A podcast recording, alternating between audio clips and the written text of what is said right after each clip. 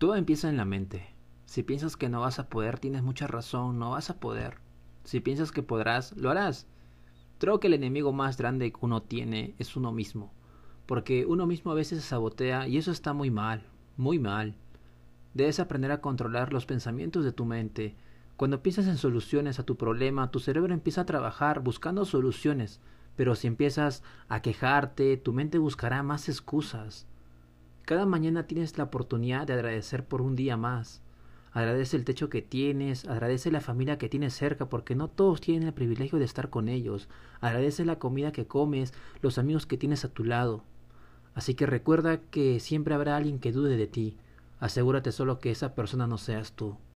Todos los días me despierto sintiéndome afortunado, las personas siempre me preguntan por qué viajo, y siéndote sincero lo hago porque me encanta.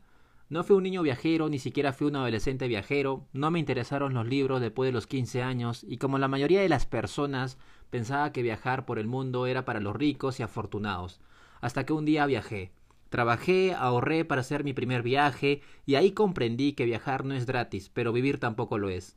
Hay gente que ahorra para comprarse la ropa que le gusta o el coche de sus sueños. Yo ahorro para comprar los mejores recuerdos. Viajar ha sido una decisión más que un destino he decidido que voy a invertir el fruto de mi trabajo en experiencias, cosas que me lleva a la tumba, y sé que allá afuera hay un montón de cosas esperándome, y no pienso faltar a ninguna. Quiero respirar otros aires, pisar otras tierras, sonreír a otros idiomas y disfrutar cada rincón de este planeta a la cual nosotros llamamos mundo.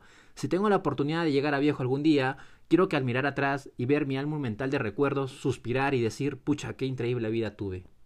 Yo creo que toda persona es capaz de lograr lo que se propone si tiene la fuerza de seguir adelante cuando todo está en su contra. Lo que tú necesitas no es motivación, es disciplina, coraje y valentía, aun cuando la gente te señala, tú seguir y darles la contra. Porque la gente que se rinde no logra grandes cosas, y yo sé que tú no eres de esas personas que se rinden fácilmente.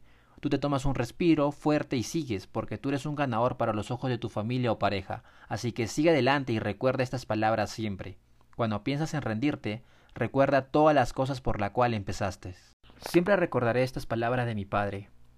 Ama tu jodida vida, tómate fotos de todo, dile a las personas lo que sientes por ellas, habla con extraños, viaja, haz cosas que te den miedo de hacer y si alguien dice algo que se joda.